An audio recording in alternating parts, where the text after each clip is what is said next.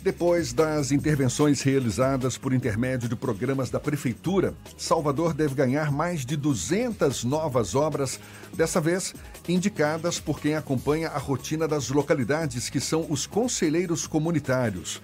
Esse pacote de intervenções nas áreas administradas pelas prefeituras bairro de Salvador já foi anunciado quem fala mais sobre o assunto conosco é o secretário-geral de Articulação Comunitária e Prefeituras Bairro de Salvador, Luiz Antônio Galvão, nosso convidado aqui no Isso é Bahia. Seja bem-vindo, Luiz Antônio. Bom dia. Bom dia. É, obrigado aqui pela presença, é uma satisfação enorme poder participar do programa Isso é Bahia, falar com seus ouvintes e poder falar um pouquinho mais sobre o papel das prefeituras baixas na cidade de Salvador. São quantas novas obras e quando começam a ser executadas? Na verdade, no ano passado, o prefeito destinou um orçamento né, de 10 milhões de reais para todas as prefeituras bairros, ou seja, um milhão de reais para cada prefeitura bairro. Nós temos hoje a cidade dividida em 10 regiões administrativas, né, e cada prefeitura bairro ela recebeu o orçamento de um milhão de reais para que pudesse, através dos seus conselheiros comunitários, indicar obras de necessidade do, dos principais bairros da cidade. Para o ano de 2020. Para o ano de 2020. O prefeito, na verdade, ele já deu né, a ordem de serviço, ou seja, ao todo são 230, 264 novas, novas obras, é, agregadas ao conjunto de obras que serão entregues para a cidade. Na verdade, as obras já, já começaram, a maioria delas já começaram, e a gente deve entregar todas elas aí provavelmente até junho de 2020. Agora, são de fato obras indicadas pelos conselheiros municipais que estão mais em contato com, com as comunidades? Na, na verdade, isso faz parte do programa de orçamento participativo da, da Prefeitura de Salvador. É, os conselheiros comunitários eles levantaram, na verdade, as principais demandas. A gente, com a nossa equipe técnica, a gente vistoriou todas essas demandas. Para vocês terem uma ideia, foram indicadas em torno de 365 obras. Algumas obras realmente não tinham viabilidade técnica para serem realizadas. Junto com o corpo técnico da prefeitura, uh, a gente fez né, fez o, o projeto de toda dela, viu a viabilidade delas e a partir disso a gestão tomou a decisão de, de fazer, executar essas 264 obras aprovadas para a cidade. Em geral, que tipo de obra? São obras, na verdade, são pequenas intervenções, aquela, aquelas obras realmente que interferem no dia a dia da, da comunidade, desde escadaria, recapeamento asfáltico, às vezes uma iluminação que a gente não consegue identificar num ponto um pouco mais distante. Né? Essa emenda, ela não, ela não, é, esse orçamento, na verdade, ele não pode ser confundido com, aquele, com aquela emenda parlamentar que é destinada realmente para, para os vereadores. Realmente é um orçamento complementar para que a própria comunidade ajude a prefeitura a chegar onde habitualmente ela não está acostumada a chegar quais comunidades em geral vão ser mais as, as, mais beneficiadas? Na verdade, isso dependeu, na verdade, da roda de conversa de cada, de cada regional. Né? A gente tem, por exemplo, é, regional que serão contempladas com 12 obras, como nós temos também a regional do Cabula que vai ser contemplada com 52 obras. Como na verdade a gente não definiu a quantidade de obras e sim o orçamento para cada prefeitura bairro, é, eles ficaram à vontade para definir aquilo que era mais importante para eles. Algumas escolheram as obras um pouco mais estruturantes, outras escolheram obras mais simples, então não teve uma. É, uma definição, é, ó, você só pode indicar 10 obras ou 15 obras, não. A gente tinha um orçamento de um milhão de reais e a gente trabalhou com esse orçamento de um milhão de reais. Eles indicaram as obras, a gente fez é, os projetos técnicos, fizemos os orçamentos. Quando chegou, na verdade, nesse orçamento de um milhão de reais, a gente. Aí teve que dar uma parada. Parou e. Fica Essas intervenções elas são complementares a projetos como o Vim do Nosso Bairro, por exemplo? Isso. Na verdade, faz parte também do, do programa de orçamento participativo da Prefeitura. A gente fez, na verdade, lá em 2014, né, o maior programa de consulta popular da história da cidade, que é Ouvindo Nosso Bairro. Nós fizemos reuniões em todos os bairros da cidade onde foram levantadas as principais demandas. Né? Em 2017, a gente fez uma nova edição do Ouvindo Nosso Barro e trouxemos, na verdade, um componente tecnológico, um aplicativo para votação. Então, a gente conseguiu expandir muito a quantidade de pessoas participantes desse, desse programa. E agora, na verdade, a gente está vindo com uma nova modalidade que é através desse orçamento por indicação dos conselheiros comunitários. Os conselheiros, na verdade, eles são eleitos pela comunidade, são representantes legítimos da, da comunidade e aquelas demandas que foram levantadas no Ouvindo Nosso Bairro desde 2014, de 2017, talvez ela não fosse mais a prioridade do bairro nesse, nesse momento. Foi por isso que nós chamamos os conselheiros comunitários para poder participar dessa roda de conversa. Agora, vocês que conhecem as obras do Ouvindo Nosso Bairro, sabem quais são as demandas, vocês que vivem na comunidade, que têm contato direto com as lideranças, nos indiquem quais são as prioridades agora, que a gente tem um orçamento de 10 milhões de reais para poder contemplar novas obras para vocês. Como evitar que isso não vire um tipo de moeda política para que esses conselheiros comunitários venham a se tornar eventuais, é, como é que posso falar, in, o iníciozinho de uma carreira política, já que eles podem utilizar recursos públicos para dar uma alavancagem política nesse sentido. Na verdade, eu acho que isso faz parte faz parte da, da estratégia de diálogo da prefeitura com as comunidades. Né? A gente trabalha muito conversando e ouvindo as pessoas desde o primeiro dia de gestão. A gente, na verdade, não teme que isso aconteça porque acho que faz parte. A gente só vai conseguir realmente é, atender o anseio daquela comunidade se a gente ouvi-los e realmente soubermos qual é a real necessidade deles. Então é isso, na verdade, que a gente tem feito. A gente tem buscado esse diálogo, a gente não está utilizando isso como uma ferramenta política, como uma moeda política, a gente está usando isso realmente como instrumento de escuta da comunidade para poder realmente atender os anseios que são, que são, são deles, deles próprios. Né? O que não impede disso eventualmente acabar acontecendo. Né? O, que, o que pode acontecer, que isso é, pode até acontecer, pode até acontecer, mas esse na verdade não é o, o, o objetivo do, do programa. A gente sabe que alguém pode querer capitalizar politicamente com isso, mas isso na verdade é um instrumento institucional de gestão. Então a, a comunidade, nós fizemos uma cartilha de comunicação, então, ou seja, eles sabem, não é a, a pessoa A, B ou C que está indicando essa obra, é um programa institucional da prefeitura, a gente tem uma cartilha indicando quais foram as obras que foram aprovadas, é, em quais regionais elas foram aprovadas, em quais bairros elas foram aprovadas, quais são os valores dessas obras. Então, é um programa, mais um programa de escuta popular da Prefeitura de Salvador. Isso é válido para o orçamento 2020 do município e existe algum tipo de perspectiva de trava para que a partir do próximo ano a Câmara de Vereadores, por exemplo, destine uma parcela desses recursos para que as prefeituras bairros continuem executando esse tipo de orçamento? Na verdade, o, o Ouvindo Nosso Bairro, ele já se tornou projeto de lei. Então, é, todo o primeiro ano de gestão, o, o, o atual gestor está obrigado por força de lei, a fazer essa consulta popular para entender quais são as demandas da comunidade. Isso já está por força de lei. Esse programa que a gente destinou agora, a gente, tá, a gente considera como um programa complementar. Né? Um programa, um orçamento complementar que foi disponibilizado pelo prefeito de, no valor de 10 milhões de reais. É um orçamento muito significativo. A gente não vê é, o, outras prefeituras com orçamentos tão robustos para para consulta popular. Dificilmente você vai pesquisar e você vai encontrar isso em outra cidade. Então a gente considera que é um programa complementar ao Ouvindo Nosso Bar. A gente faz uma grande consulta, a ideia é você fazer uma grande consulta popular no início do seu mandato de gestão e a partir daí você executando essas obras conforme as indicações populares e re... criando novos instrumentos de revisão para que porque a gente sabe que essa principalmente numa cidade de Salvador como está como tá recebendo tantas obras, a gente sabe que essas necessidades, elas, às vezes, elas acabam se modificando ao longo do tempo. Então a ideia é fazer um grande programa de consulta popular e a partir disso com instrumentos de revisão para que você continue sempre atendendo os anseios da população. Vocês estão se baseando em algum modelo que já foi adotado no passado ou esse, essa experiência está sendo agora para 2020? É, na verdade, essa eu, na verdade, tenho, tive uma experiência no passado, quando era subchefe de gabinete, quando era chefe de gabinete do prefeito Asseminé, então eu participei ativamente desse, desse programa do Ouvindo Nosso Bairro, da construção dele.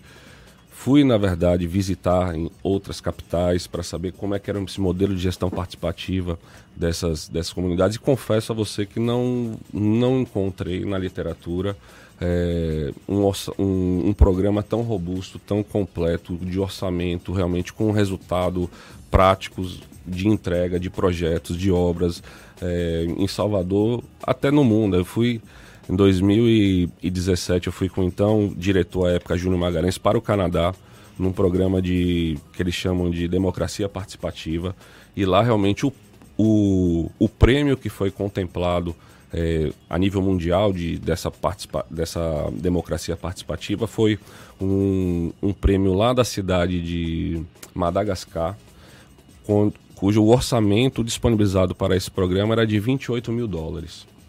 Na mesma época, se a gente fizer a transferência, né, a, a conversão do programa Ouvindo Nosso Bairro em dólar, a gente está falando de mais de 2 milhões de dólares que à época foi destinado para orçamento participativo. Naquela época a gente não conseguiu inscrever o programa nesse, nesse prêmio, mas esse ano a gente vai escrever esse, esse projeto que nós fizemos é, e estamos bem confiantes que a gente pode receber um reconhecimento internacional por, por tudo que a gente está fazendo. Como é que se dá na prática essa gestão participativa? As comunidades elas precisam necessariamente de ter um líder comunitário, um conselheiro comunitário para ele aí sim representar essa comunidade nas prefeituras bairro.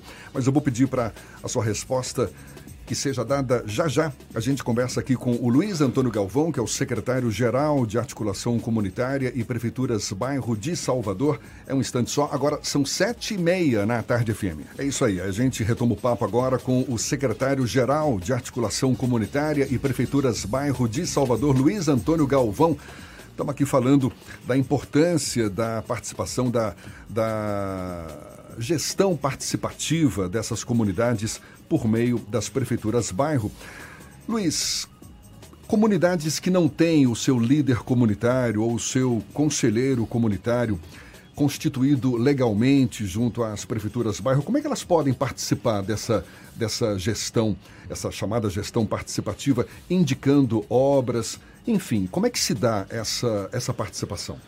É, vamos lá. A, cada prefeitura bairro hoje em dia ela tem 10 conselheiros comunitários, certo? Foram eleitos num processo de eleição, inclusive o mandato deles vence agora em abril de, 2000, de 2020. A gente vai promover uma nova rodada aí para que a gente possa eleger um novo grupo para é, fazer esse diálogo entre a prefeitura e as comunidades. No programa Vida no Nosso Bairro, não necessariamente a, a o elo de comunicação precisa ser através do conselheiro comunitário. Não, esse último programa que a gente fez foi através dos conselheiros comunitários, mas no Ouvindo Nosso Bairro, por exemplo, não precisa. Nós promovemos as reuniões em todos os bairros da cidade e qualquer cidadão ele pode participar, pode opinar, pode sugerir, pode fazer. E continua é, existindo esse programa. E continua existindo.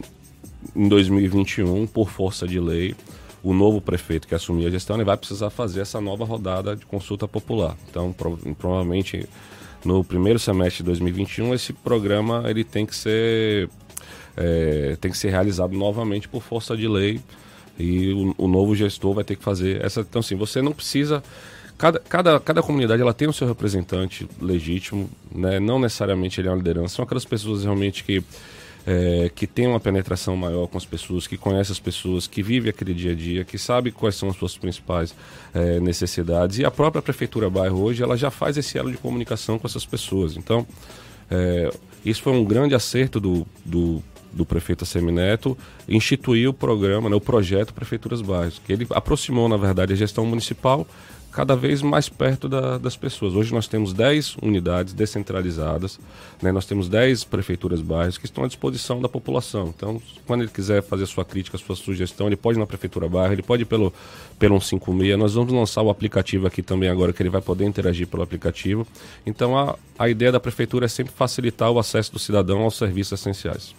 Na verdade, não é uma pergunta, é um apelo do Jesus Nelson. Deve ser Nelson Jesus. Bom dia, secretário. Me chamo Nelson, sou morador do bairro de Perovais e, por intermédio da Associação de Perovais, o bairro em si está precisando que seja feita a manutenção das escadarias das transversais da rua Vitor Serra, ali no final de linha do Perovais, pois as mesmas encontram-se em mau estado e precário, onde fica difícil o acesso de idosos e crianças na locomoção do dia a dia.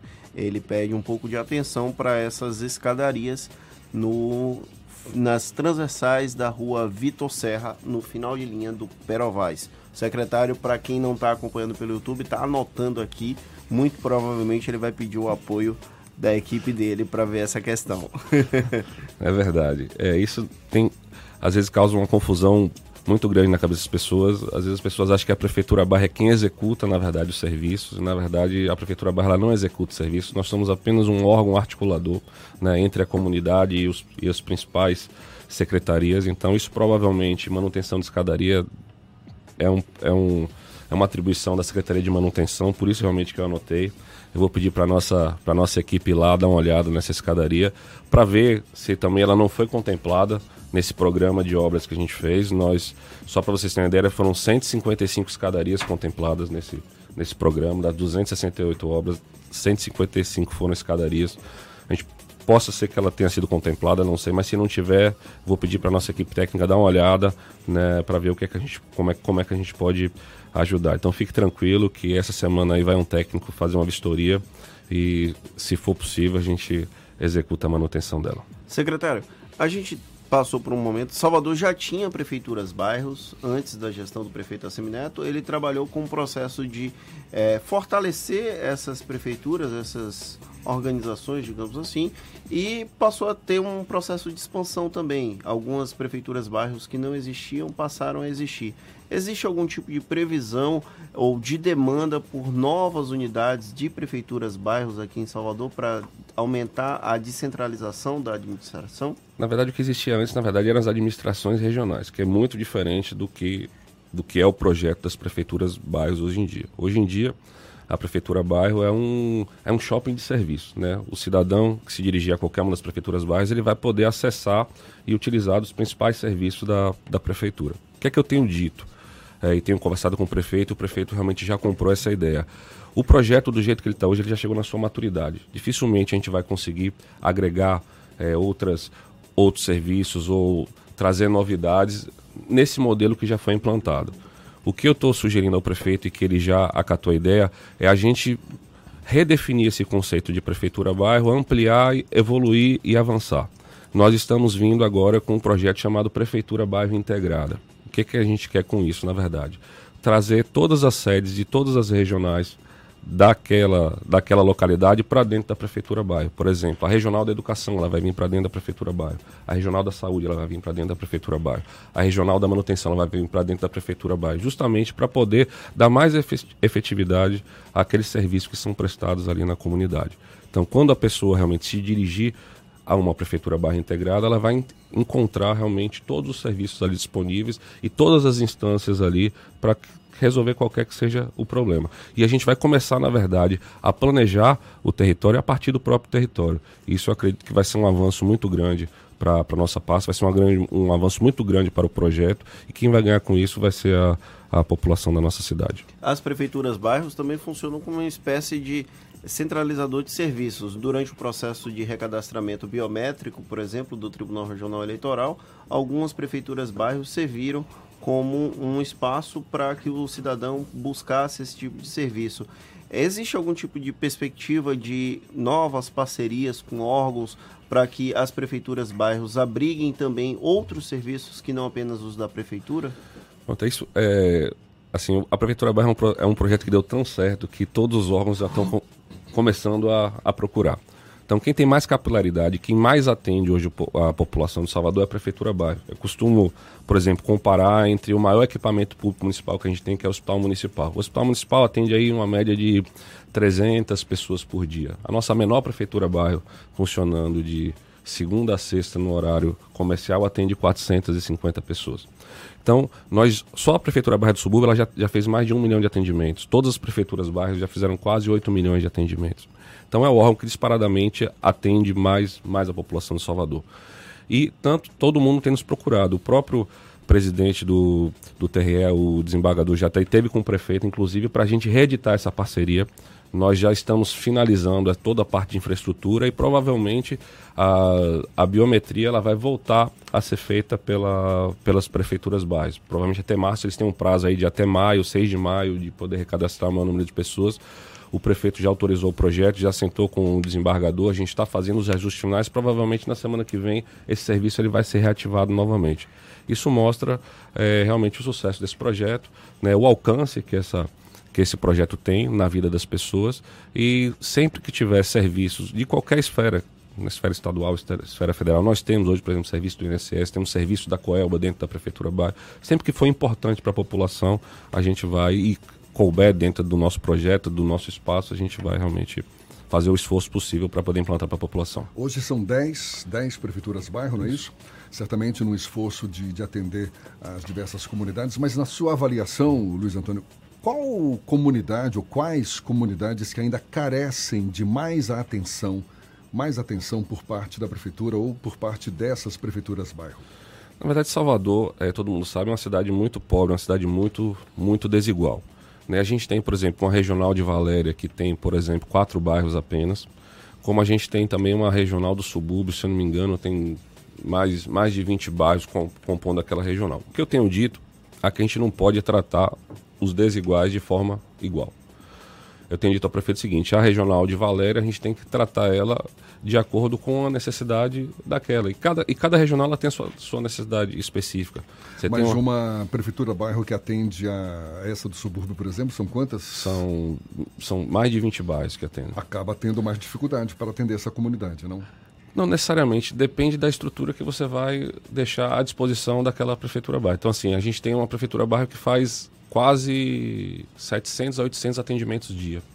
Então, o prédio dela é diferente, o número de equipes dela é diferente, a equipe que está à disposição dela é diferente. Eu acho que é isso que a gente precisa é, identificar para conseguir avaliar. Então, assim, quando a prefeitura bairro ela, ela for um pouco menor, ela vai ter uma estrutura um pouco menor para atender aquela localidade. Quando ela for maior, realmente ela vai ter que ter uma estrutura mais robusta para poder atender a, a, demanda daquela, daquela localidade. A gente precisa, na verdade, ter um, ter um, é, um pontapé inicial, que foi como a gente começou. Né? Salvador foi dividido em 10 regionais administrativas. Você vai perguntar, é a situação ideal? Não é. Eu acho que é para início de projeto, que é um projeto muito novo, a gente está falando aí de quatro, de quatro anos de projeto. É um projeto realmente que ele já está numa, numa maturação. Eu não acho que a, não vejo a necessidade da gente rever a quantidade agora. Eu vejo a necessidade realmente da gente fortalecer né, é, esse projeto é, dar mais estrutura para esse projeto, integrar todas essas regionais, que eu acho que é importante. Acho que a regional de educação tem que ser igual à regional da saúde, que tem que ser igual à regional, até para a gente poder identificar quais são esses indicadores e saber quantos de investimentos público municipal está tá sendo investido em cada área naquela localidade. Qual o critério para definir o gestor de cada uma dessas prefeituras bairro? Hoje o critério é livre nomeação do, do prefeito, né? É um cargo, é um cargo em comissão. O que a gente identifica, na verdade, é o perfil que essa pessoa precisa ter e o prefeito, junto com a sua equipe, ele, ele define é, a pessoa que vai, que vai fazer é, a gestão desse, desse território. Hoje nós temos uma equipe de 10, 10 guerreiros, são 10 subprefeitos realmente que é, não tem medo de trabalho, que vão para cima e realmente estão muito bem representados em cada uma de suas regionais. Fernando? Eu queria agradecer a presença do secretário Luiz Galvão, ele que também teve passagem recente pela Secretaria de Saúde aqui do município e aí foi transferido para as prefeituras bairros. Tem alguma coisa diferente da gestão da saúde para essa secretaria? Tem. É, assim, a, a, a, saúde, na verdade, ela é 24 horas, né? Ela não para. Então a, a, doação ela acaba sendo grande também, muito grande. Aqui também é um projeto que a gente trabalha de domingo a domingo, não tem, não tem férias, não tem feriado, a gente está na rua todos os dias, ainda mais uma, uma, uma prefeitura como a nossa, que é a prefeitura que mais trabalha no Brasil, de fato nós trabalhamos muito. Realmente são características diferentes, lá era um trabalho um pouco mais técnico, mas serviu para aprimorar, acho que minha, minhas qualificações profissionais, né? Eu realmente é, sou administrador, sou, sou especializado em gestão pública e eu tive a oportunidade de conhecer uma pasta complexa como foi a saúde. Isso realmente agregou muito, é, muita experiência aqui para o meu currículo e está me ajudando demais hoje em dia aqui na, nessa nova pasta. Eu acho que o profissional moderno ele tem que se adaptar à função da melhor forma possível. É isso que eu tenho que eu tenho feito e aonde o prefeito Assemineto precisar de mim, ele vai contar com meu, o meu esforço, com o meu profissionalismo. Maravilha, a gente agradece mais uma vez ao secretário-geral de Articulação Comunitária e Prefeituras Bairro de Salvador, Luiz Antônio Galvão, conversando conosco aqui no Isso é Bahia. Claro, cada prefeitura bairro tem o seu certamente o seu próprio canal de comunicação, mas existe algum telefone, algum site, algum, enfim, algum canal em que as pessoas podem utilizar para é. entrar em contato com as prefeituras bairro? É, hoje o canal de comunicação da prefeitura é através do telefone 156. Né, que é uma plataforma, a gente chama a plataforma de relacionamento cidadão. E nós estamos aqui, provavelmente nesse primeiro semestre ainda de 2020, lançando o aplicativo do cidadão, onde ele vai poder também é, fazer a sua interação através do seu aplicativo via via smartphone. Então pode ser presencial, né, o canal nas prefeituras bairros. Hoje a gente atende aí é, em torno aí mais ou menos de 100 mil pessoas mês nas prefeituras bairros. Tem o telefone 156 também.